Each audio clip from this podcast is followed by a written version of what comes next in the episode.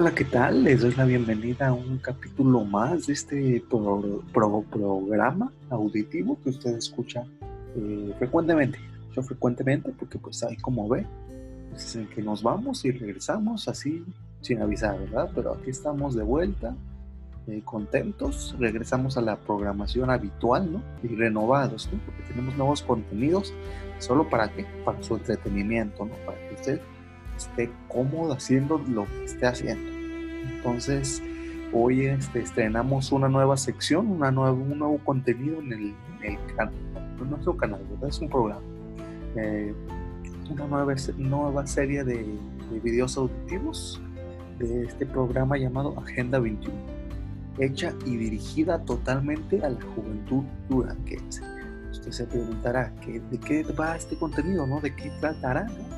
Pues más que nada buscamos que ser un medio de asesoría, ¿no? Para los jóvenes que por cuestiones eh, extraordinarias no estén tan ubicados acerca del tema político, ¿no? Sobre todo en este 2021, ¿no? Ya que usted seguramente escuchará, ¿no? Que, que tanto se habla del proceso electoral de este año y usted a lo mejor no tiene idea, ¿no? A lo mejor no tiene conocimiento de lo que se juega, ¿no? Entonces le platico que se juegan muchas cosas y la intención es mostrarle cómo van las cosas, ¿no? Y si se interese más por investigar acerca más acerca de este proceso electoral, de los candidatos, los proyectos que traen, pues es bien sabido que, honestamente, realmente los jóvenes decidiremos el rumbo del país en estas elecciones. Entonces es importante que conozcamos por, al 100% los movimientos que estén presentes, ¿no? En, más especial en un año especial.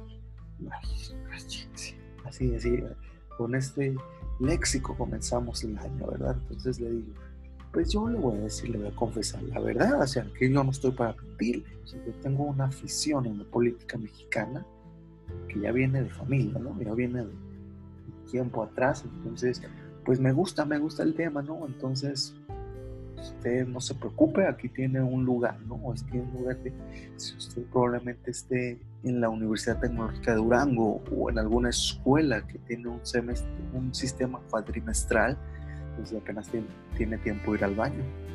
Entonces no se preocupe, aquí yo le doy todo lo que debe saber, en resumen, trataremos de hacerlo frecuentemente, ¿no? No le voy a decir que cada semana, no, porque que no pasa nada, ¿no? Entonces, aquí solo le comentaré lo importante, ¿no? Lo que se tiene que enterar acerca de las elecciones del 2021 y su importancia, ¿no? Entonces le digo, esto hoy le voy a relatar información este, general, conceptos especiales, ¿no? Que debemos de saber, de conocer. Y ya después en el paso de, de los capítulos seguiremos viendo lo que son las coaliciones, conoceremos los perfiles de los candidatos diputaciones aquí en Durango.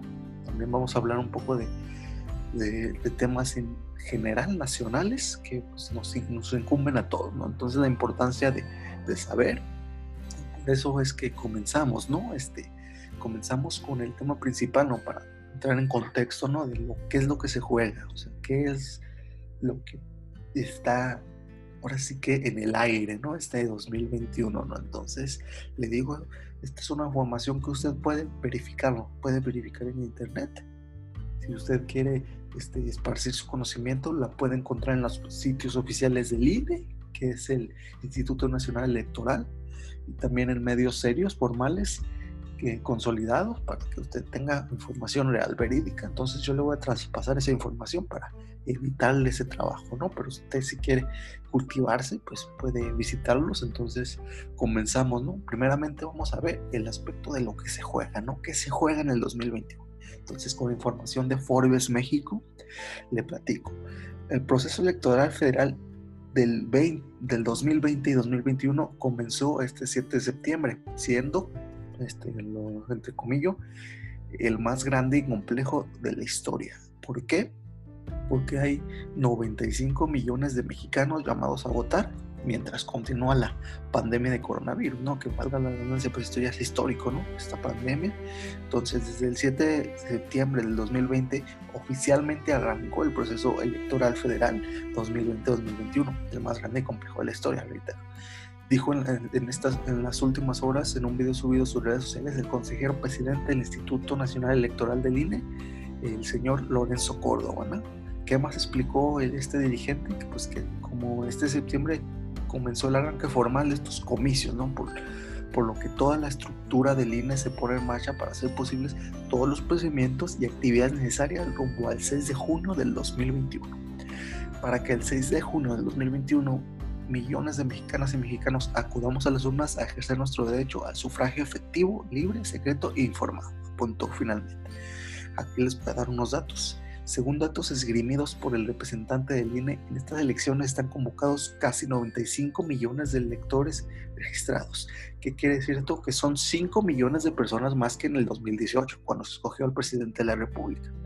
Además, se instalarán 164.550 casillas, es decir, mesas electorales, casi 8.000 más que en la última elección federal. También se visitará a unos 12 millones de ciudadanos en sus domicilios, con el fin de reclutar a cerca de 1.5 millones de funcionarios de casilla. Eh, también estaremos votando para renovar más de 21 mil cargos de elección popular, explicó Gordo. Detalló que entre los comicios de 2021 se elegirá a 500 diputados federales de las 65 legislaturas, 15 gobernaturas, 1.063 diputados de 30 congresos locales y 1.926 ayuntamientos en 30 estados.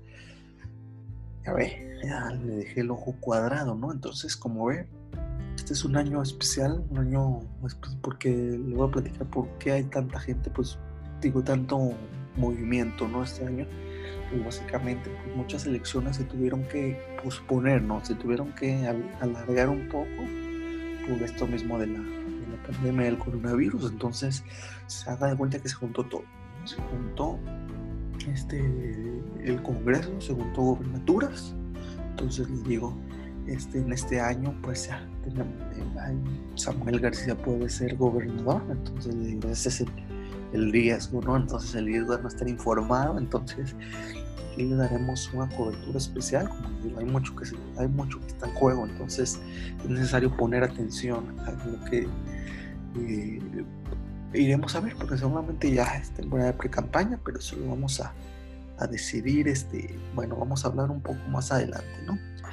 Entonces continúo, ¿no? Estas elecciones pueden definir, el rumbo de la, de la segunda parte del mandato del presidente Andrés Manuel López Obrador, de Movimiento Regeneración Nacional, es decir, Morena, que hoy domina ambas cámaras.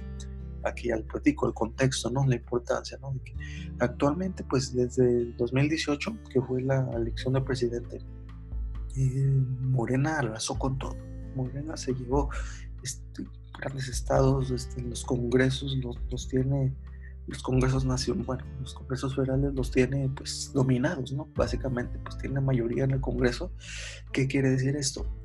Que en el dado caso, bueno, hoy este año que se juega el congreso, esto quiere decir que mm, está en juego si vamos a seguir, si va a seguir encabezando los congresos el, el, el partido Morena. Y pues, ¿quién riesgo, peligro tiene, ¿verdad? Te platico, entonces, pues no, no hay, no hay ahora sí que democracia en tal como tal en las cámaras, básicamente va a ser un, va por unanimidad, donde las decisiones las va a tomar un solo partido, cuando en realidad pues ya no hay plural, pluralidad, ¿verdad? Ya no hay este contrastes de opiniones de partidos políticos, entonces es lo que se tiene miedo en los medios, que de repente haya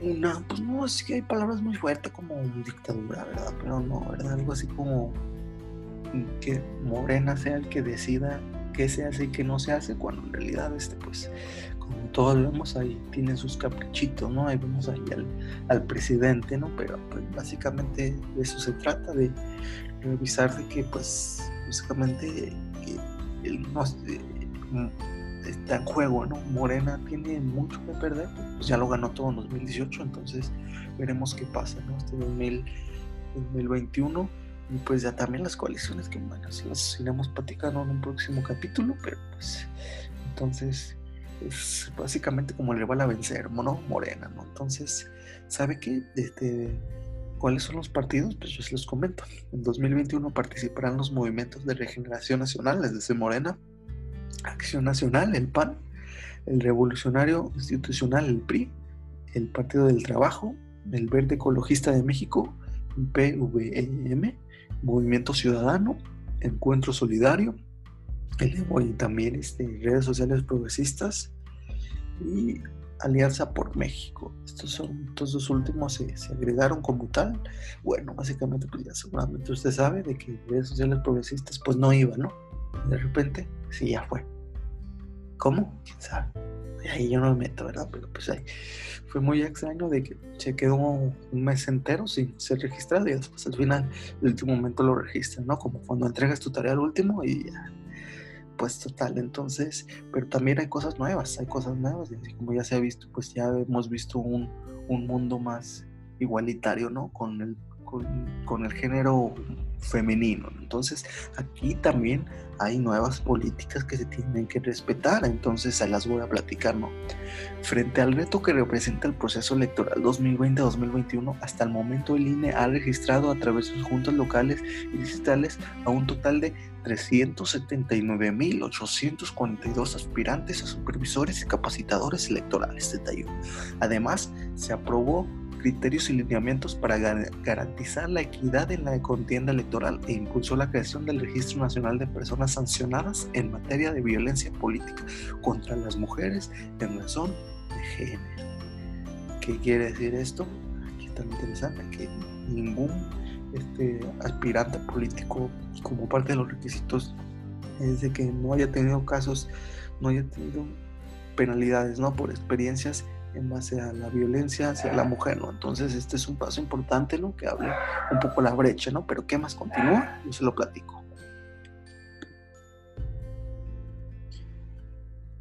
Bueno, continuamos, es decir, ya después, además se aprobó el, derecho de quitar lineamientos para garantizar la equidad de la contienda electoral, que como ya le había comentado, este creación o del Registro Nacional de Personas Sancionadas en materia de violencia política contra las mujeres en razón de género, un nombre un poco largo, pero bueno, eh, con estas decisiones los partidos tendrán que postular al menos a siete mujeres como candidatas en alguna de las 15 gobernaturas en juego. Además, ningún candidato que aparezca en el registro nacional mencionado, es decir, que haya cometido de violencia de género o violencia política de género, podrá ser electo a ningún cargo, ¿no? Entonces, eso es un paso importante, ¿no? Para la equidad, la igualdad de género en nuestro país, que como ya hemos visto, pues, últimamente eh, han habido casos especiales, ¿no? muchas polémicas en cuestión de el maltrato y la violencia a la mujer. Entonces, esto es un paso importante y, aplaudo, aplaudo esta iniciativa ¿no? que se tomó. Muy bien. Para la etapa de pre-campaña se tiene una proyección de 10.131 precandidaturas y para el caso de la campaña se ha proyectado un total de 22.829 registros de contendientes con 20.262 informes que deberán, presentar en la pre-campaña y de 6.62.341 informes para la campaña. ¿no? Entonces, como ven, hay bastantes personas ¿no? que, buscan algo en este 2021, ya lo hemos visto, para, para que reiterarlo, ¿verdad? Ahí tenemos a personalidades de la farándula que ya se meten allí por, por un hueso, pero pues eso también será tema de un próximo capítulo, ¿no? Entonces, como ven, pues hay mucha, mucho en juego y muchas personas quieren algo, ¿no? Quieren llevarse algo como el supermercado con ofertas, ¿no? Entonces hay, hay bastante gente, ¿no? Entonces ahí tendremos ahí mucho que, que investigar, ¿no? Que conocer para tomar una decisión correcta, ¿no? A 13 días de que arrancaron las precampañas a diputaciones, el instituto continuó trabajando para garantizar condiciones de certeza, legalidad, transparencia y equidad. Precisaron eh, hace dos semanas, como comenzamos. El proceso comenzó a finales de diciembre, creo que proceso de precampaña se finaliza, creo que aquí en, a finales de, de enero, ¿no? A finales de enero ya comienza el registro oficial de candidatos, ¿no? En sí, de pre-campañas vamos, vamos a campañas.